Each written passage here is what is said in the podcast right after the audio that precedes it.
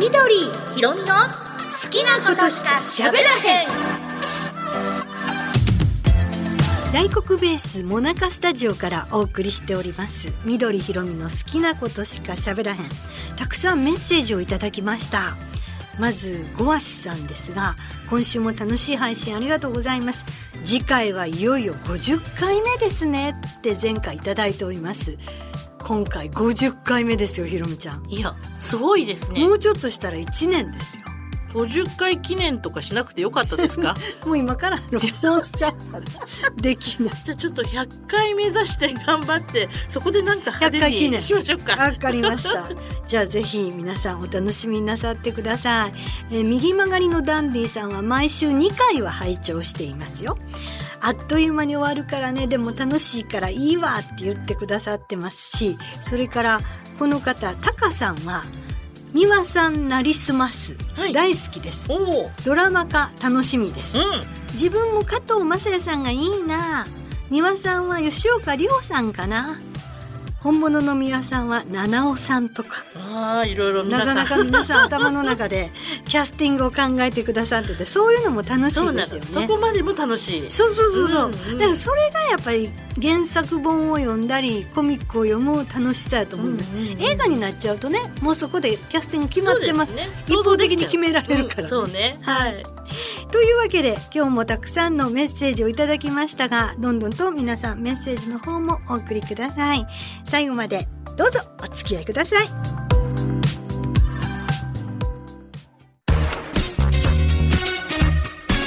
緑ひろみの好きなことしか喋らへん。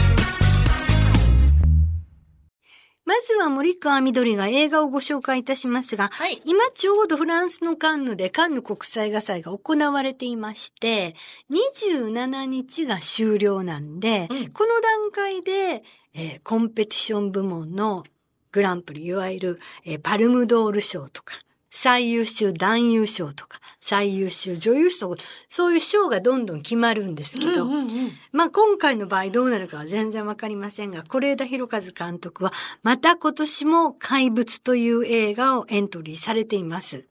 昨年はベイビーブローカーで、はいで、今回で7回目のカンヌなんですね。7回目ってはい。言ったら他の日本のねうん。映画監督さんたくさんいらっしゃる中で、ええ。なぜ、是枝さんだけが、この7回もね、いけんのって、もう、普通になんか感じてしまう。うんうん。まあ、もちろん、是枝監督の評価っていうのは、海外の方が最初に高かったっていうのもありましてで、カンヌの常連って言われるぐらいに出してたんですけど、その出すのもね、ただ、この映画できました。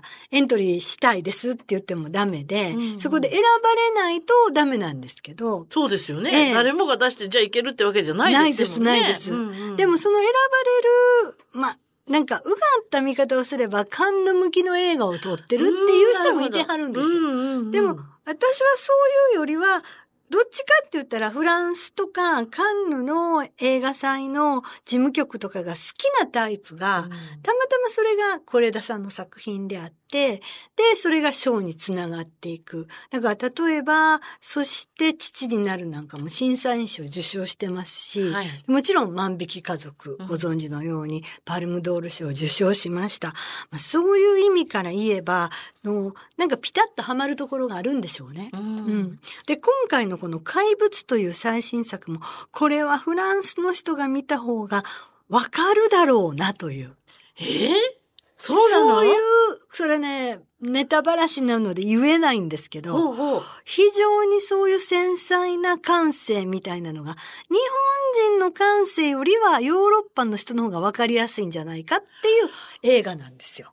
それはなかなか興味深いですよね。ええそれでね、是枝さんって作品としては17作目になるんですけど、是枝監督は常に脚本も編集も自分でやれはるんですね。はい。で、ただ、今までだったら、1995年の幻の光っていう作品だけは脚本は自分で書いてはれへんのです。これが1作目です。はいで、。2作目からずーっと16作目までは自分が脚本を書いて、で、今回の怪物はご自身が脚本を書かないで、坂本雄二さんって非常に有名なシナリオライター。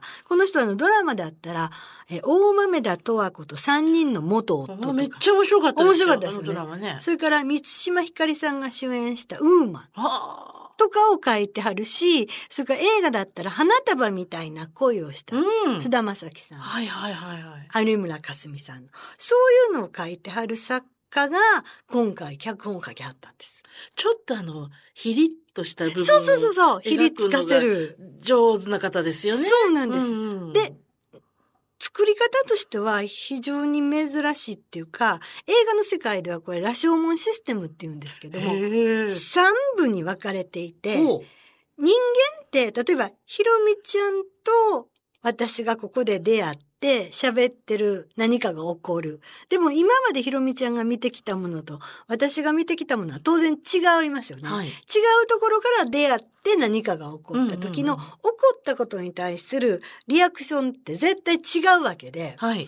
その時に私視点だったらこれだけど、ひろみちゃん視点だったら違うドラマが生まれるうんっうん。ていうのありますよね。ありますよね。あるある。それが今回のこの怪物でも使われてて、羅生門って映画の時は、その、ある事件が起こって3人の証言者がいるんだけど、それぞれの証言が同じ事件について違うんですよ。うん。で、これを非常に珍しいって言って、羅生門システムっていう作り方が生まれたんですが、今回も主演は安藤サクラさんなんですよ。はい。お母さんシングルマザーなんです。うんうん。このシングルマザーから見た子供の姿、うん。それから学校の先生たちから見た子供の姿、ほうほで、子供から見た自分たちの姿。うなるほどな。これが当然違うわけですよ。うん真実はどこにあるかわからない。はい。ただこの3つが合わさった時、うん見ている私たちは最後まで見れば3人の3箇所の視点が合わさるわけです。うんうんうん。もうさより立体的に。はい。そしたら真実が見えてくる。はあ。そういう作り方なんですね。すごい。だから今までの是枝監督作品とはちょっと違うベクトルで動くんで、すごく中身が深いです。うーん。で、ちょっとアバウトな言い方をしましたが、あの、ストーリーを追いかけていきますと、まず舞台は、あの、ちょっとした郊外。で、えー死の合併があって街の中を通っていた路線とかが廃線になってちょっと錆びた線路があったりとかだから人がいっぱいいる都会ではなくって郊外でうんある学校とお家が、まあ団地とかマンションがいっぱいある。そういった環境のところ。はいで、山があって、す湖があって、すごくいい自然に恵まれている場所なんですね。で、ここでシングルマザーの麦野沙織さん、安藤サクラさんなんです。一人の男の子を育てています。男の子が12歳ぐらいなんですよ。で、ここ小学校だからもう高学年ですよね。卒業6年生ぐらいですよね。うんで、えっと、お父さんは事故で亡くなっている。そしたら、ある時、その、ベランダで夜、一つの雑居ビルが火事で燃えてんのが見えるんです。はい。え、火事だね。まあ、でも見える範囲ですごいこっちまで危機が迫ってるわけではない。逃げなきゃほどではない。ではないうん。で、それを見ていたら、その男の子、えー、港くんって男の子なんですが、息子がやってきて、お母さんに、豚の脳を移植した人間は豚？人間？って聞くんですよ。ほうで、変なこと聞くねって言って、え、それは、やっぱり人間なんじゃないの？とかって言ったら、担任の先生から、お前は豚の脳を移植されてるって言われた。え？ってお母さんはすごい心配になるんですよ。うんうんだある時はスニーカーの片方をなくして帰ってきていたりとか、それから、まあ、水筒洗おうと思って、持ってった水筒を持って帰ってきたから、洗おうと思って、バーッと開けたら中から泥水が出てきて、うん。で、なんか石とかが入ってる。ええ何が起こってるの？うわいじめられてるんじゃないの？思いますね。うん、すっごいお母さん心配するんですよ。で、ある晩、すごいこの港くんが帰ってくるのが遅いから、車で探し回ってたら、その配線、いわゆる電車が通らなくなった、その配線の向こうのの暗いトンネルの中に港くんがいるんですよ。ほう。で、港くんがなんか、誰かと待ち合わせしてるみたいな感じで、スマホも懐中電灯の光にこうかざしながらこうスマホ見てるんですね。で、怪物誰だって呼びながらこう出てくるんですよ。で、ちょっとみんなとみんなどうしたの？どうしたの？って言ったら、えっと、あ、お母さんって言ってな、心配したわよ、ちゃんと言わないと、乗りなさいって言って車に自分の運転する車乗せたら、途中で走行中にドアをバーンと開けて、で、飛び降りてしまうんですよ。港くんが？港くんが。後ろに乗ってて？あの、助手席に乗ってて。横？うん。運転中に、うん。危ない。何すんのよね。そう。で、うん慌てて止めて、慌てて引きずり上げて、うんそれで病院行きましょうって病院行って、で、CT スキャンとか受けたら、まあどうもなかったんだけど、うんうんなんていうことすんのって言ったら危ないね。うん僕の脳は豚と入れ替えられたんだ。先生に言われたんだ。え、先生が言ったの？それ。うん何それって言って、もうこのお母さん、うん安藤桜さんは翌日学校行きます。うんちょっとお話があります。で、実はこういうことがあったんですって校長先生に言うんですよ。校長先生田中優子さんなんです。演じた。でもぼーっとなんか心ここにあらずみたいな校長先生でぼーっとしてあそうなんですかそういうことがあったんですか。いやなんかねうちの息子湊はモラハラを受けているような感じもしますしなんか先生に殴られたっていうのも言ったんですよ。殴られたんですか？それは困りましたねってうんメモをこう書いてる。なんかでも人事っぽい。そう、すっごい人うん、え、ちょっとしっかりしてくださいよって、そこへ教頭先生が現れるんです。はい。教頭先生を演じてるのが、東京03の角田昭弘さん。はい、メガネのね。メガネの人うんうんで、この人が、教頭先生、いや、すいません、校長はこの間お孫さんを亡くされたばっかりで、今ちょっとすごい昇進で沈んでらっしゃるんで、うんすいません。とりあえずまあ、メモは取って対処いたします。って言って、で、それで一旦は帰るんですけど、翌日電話があって、一回学校へ来てください。うん。って言って、それで、その、教、教頭先生、校長先生いるところで、担任の堀先生から謝罪を受けるということになるんです。はい。この堀先生を演じてんのが、長山瑛太さんなんです。うんうんうん。この堀先生が、なんかずーっと目線合わせないで、はい。下向いて、で、なんか急になんか、飴かなんか食べ出して、え、喋ってんのに？うん。え？こうなんですよ。こうどう一体どういうことなんですか？って言ったら、えー、ちょっとそれは、とてむっちゃ頼んないんですよ。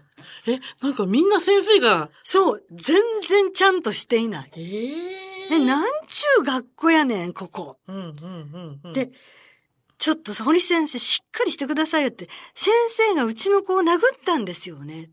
って言って、うんうん言ったら、え、他の教頭先生が、ちょっと待ってください。あ、教員の手と麦野くんの鼻の接触があった。いやいや、接触じゃないでしょで、なんか見ていたら私がもうさっき怒りたくなるぐらい腹立ってきて。うん、なんか気持ちがあるよね。そう反応も。で、なんか安藤サクラさん結構落ち着いてるやんって私だったらもうもっとバーンと怒るわ。ね切れますよね。そう、怒るわーって思って、で、この堀先生と喋りたいのに、堀先生は全然、うんなんか堀先生もなんか喋ろうとしたら周りが止めて、いや先生、まあまああ、なんかちょっと秘密が。そう、その、うんその件に関しては。うんうんうんうんで、えーって思って、で、日にちが経ちます。まず数日後、堀先生に会います。うんうん安さん。そしたら突然堀先生が、あなたの息子さん、いじめやってますよ。うん？え、いじめられてるんじゃないの？いじめやってる？なんか、家にナイフとか、凶器とか持ってないですか、うんだからもう、瑛太さんの演技が、普通の瑛太さんの爽やかさとか全然なくって、うんむっちゃ気持ち悪いんですよ。ああの、気持ち悪い方の役する時そうそうそうそうも目の光全くないですよねなんかずっ。と節目がちで、うんふら、ふらっとして。あれね私最初瑛太さんって分からなくて、誰この気持ち悪い俳優さん。でもほんまにそう、あの人も憑依型のタイプそうですよね。そうそう。もう目の動きとかが怖いですもんね。でもこの人と喋ってもダメなんじゃないかって思うぐらい。で、え、いじめやって言って一体どなたをいじめてるんですか？って言ったら、クラスメートの男の子をいじめてます。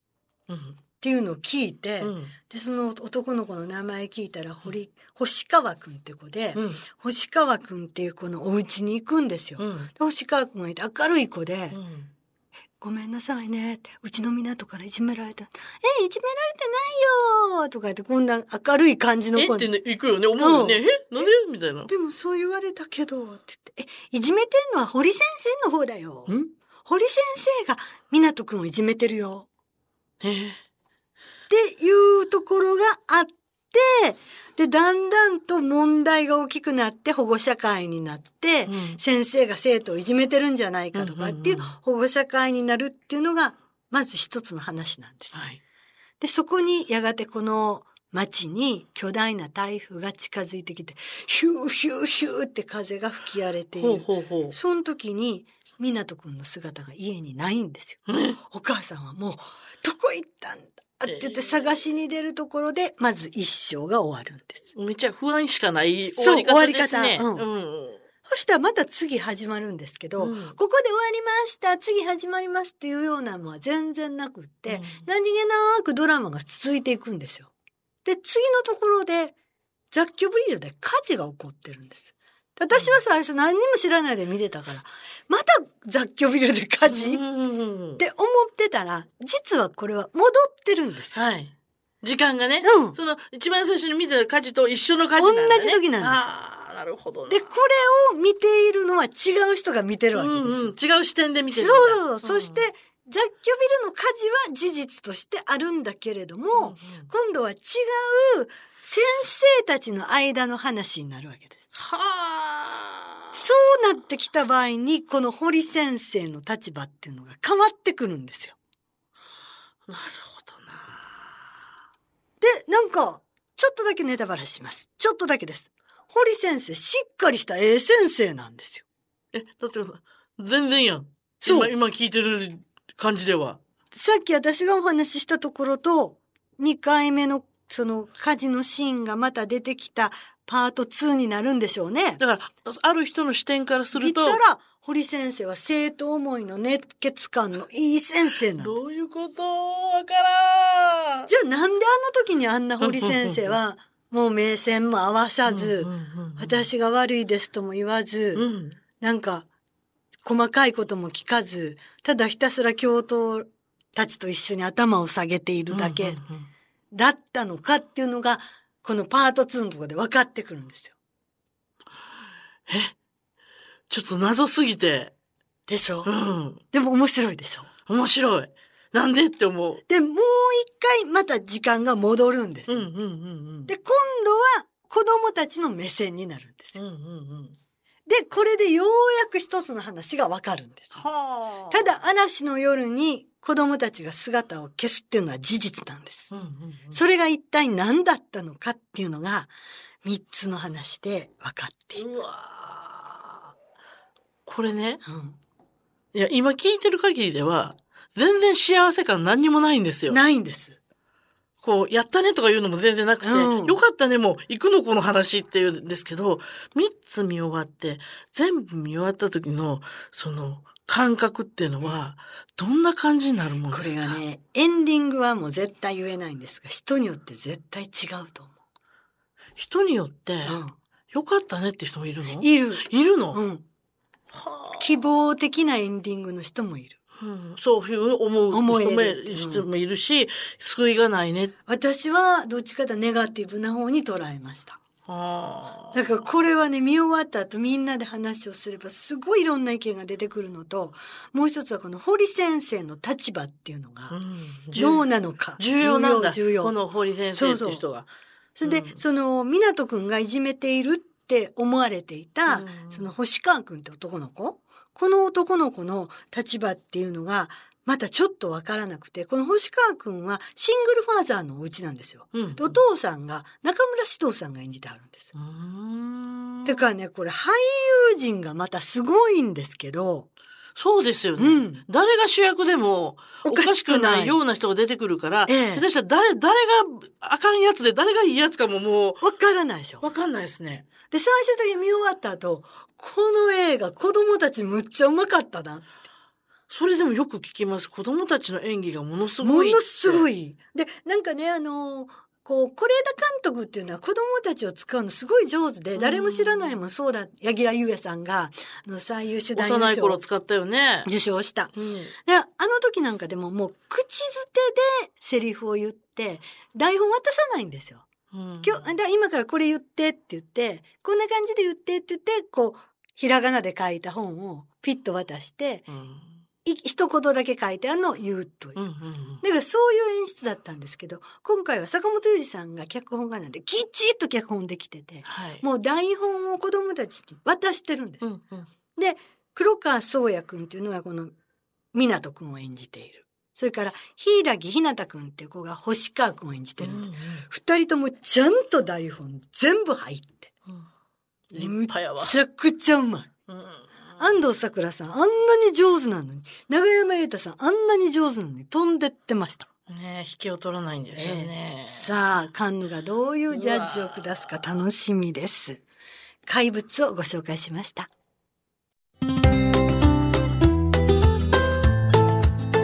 緑ひろみの好きなことしか喋らへん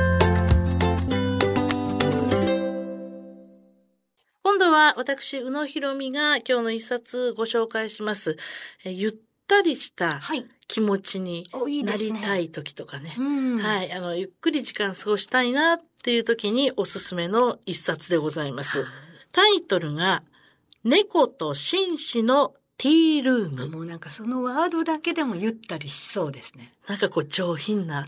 感じするでしょ、えー漫画家さんが森コロスさんというはいカタカナでね、森コロスさんという方なんですけれどもこう街の中のちょっと奥まったところにうんひっそりと佇む紅茶の専門店があります。ああ、紅茶か。はい。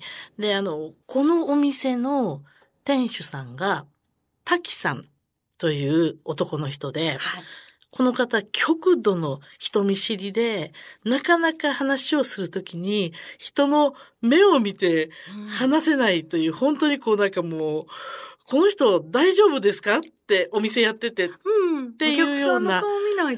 方なんですけれども、なんせ男前なので、うん。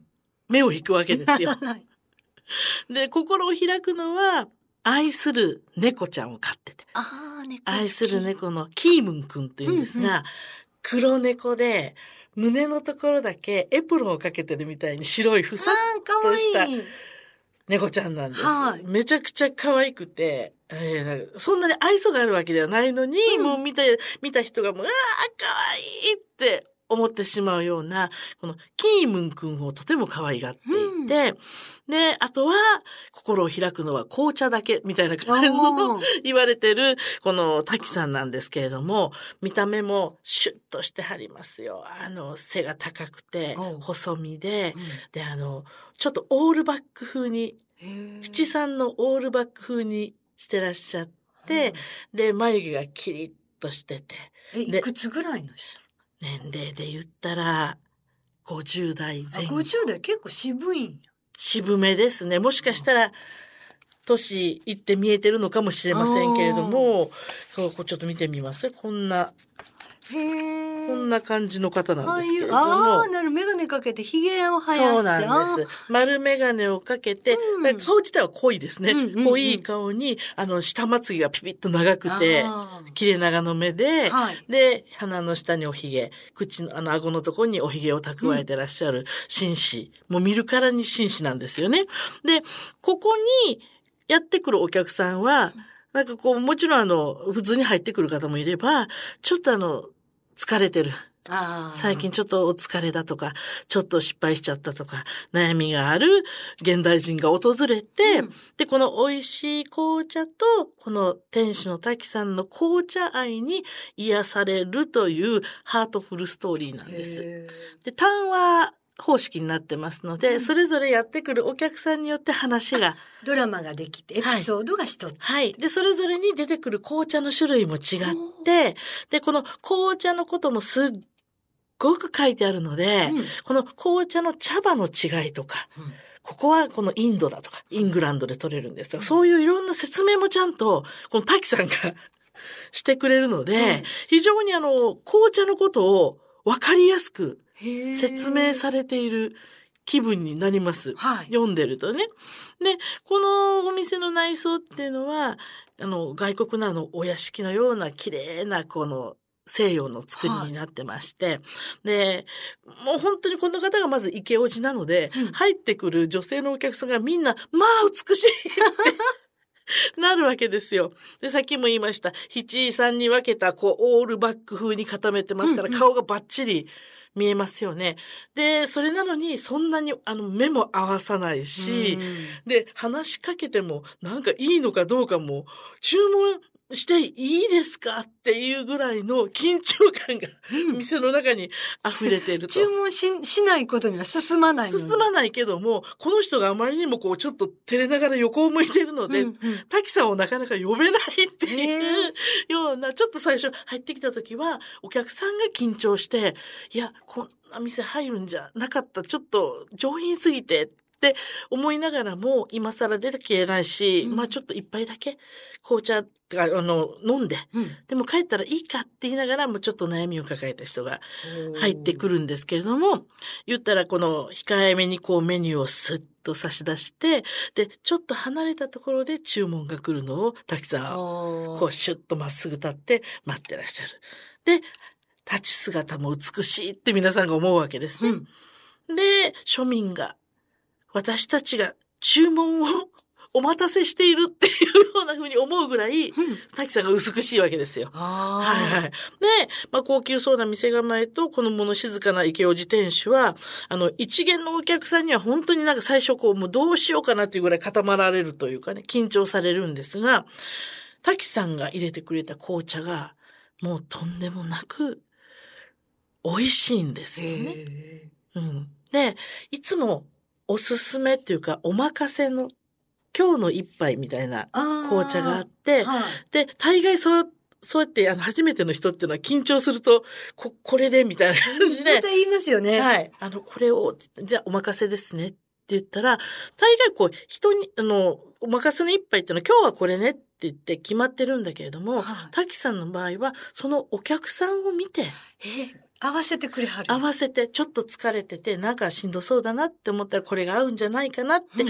滝さんなりにその人を一生懸命見て、今日はこの紅茶とこの甘いもので、へって言って、その人に合ったお任せの一杯を作ってくださるんですオーダーよ。メイドなんねめちゃめちゃいいじゃないですか。それ、そんなお店行きたいな。行きたいでしうんょだから今日のお任せでって言ったら、そうですかって言って、こう見てくれて、うん別にこのベラベラ喋ったり全くしなくて、あ、でもちょっとお疲れだなとか、あ、なんかちょっと悩んでらっしゃるのかなっていうのをちょっと感じ取って、で、いろんな棚から紅茶を出して茶葉を入れてくれへて、ーで、えーそこに必ずスイーツがついてくる。ケーキですね。はいうんそれがセットで700円。安い。安いんです。安い。最初入ってきた時にお任せ700円って書いてあるので、うんいやもう紅茶一杯で700円なんか高いわーっていうおばちゃんのお客さんも入ってくるんですけどポットサービ。スかもしれない。そうなんです。2杯は飲めるんです。上からお湯入れてもら上って。品な。イギリス調のこのなんかね、あの、ティーポットそうそう。うん。で、それで2杯を飲める上に美味しいスイーツがついてくる。えースイーツ何選んでくれはんのかな？いろいろあるんですよ。これタイトルもそれになってまして、はい。1話からいくと、ダージリンとアップルパイ。ダージリンはアップルパイか。第2話がアールグレーとザッハトルテ。チョチョコレートですよねなるほど。はい。そして第3話がディンブラとマドレーヌ。うん第4話がロイヤルミルクティーとカヌレ。あー、美味しそう。というようなね、うんちゃんとそれに合わせて、うんで、この滝さんは物静かな方なんですが、うんあの、すごく美味しいって言って、お客さんが、うん本当に美味しいですって言ったら、ぷわーっと自覚が変わってしまって、その、紅茶のことをどんどん喋り始めるんですよ。これはどこの紅茶なんですかって言ったら、うんふわーって顔がなって、これはインドダージリンのセカンドフラッシュなんです。で、このダージリンには、ファーストフラッシュ、セカンドフラッシュ、サードフラッシュというのがありましてって、今日はセカンドフラッシュをお届けしております。えで、セカンドフラッシュにはこのアップルパイがよく合いましてって、ベラベラベラベラっとこうすごい勢いで喋り始めて。ーうんで、紅茶のことになると急にこう人が変わったように、うんニコニコ愛想が良くなって、心を開いていってお客さんがまたやってくるというような。でケーキもそうですけどこの紅茶のかき方茶葉のかき方、うん。紅茶の入れ方がものすごく美味しそうなので、うん。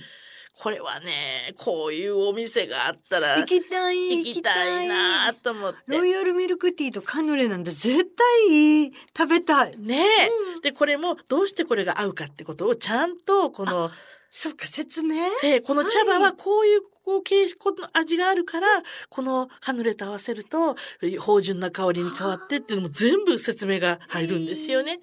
ベラベラと喋る滝さんが。はい。でそこで喋りすぎてるなって思うとそのキームン君が黒猫のポーンと肩に乗ってぐやっもうお前は喋りすぎだよみたいな感じで、はあ。ああ私としたことが喋りすぎてしまいました。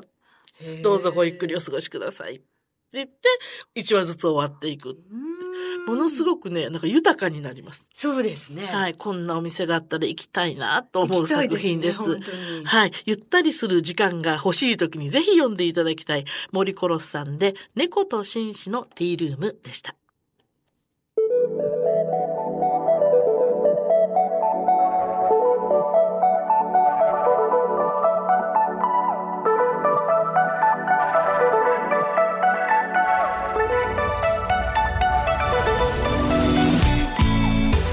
したでしょうか？今日もおすすめの映画と漫画一冊一本ご紹介させていただきました。皆さんからのメッセージ感想もどしどしお送りいただければなと思っております。お待ちしています。アドレスは好きアットマーク大航空 B.com アルファベットの小文字で suki アットマーク daiKOKUB ドットコムこちらでお待ちしておりますそれでは今日はこの辺で失礼しますさようなら。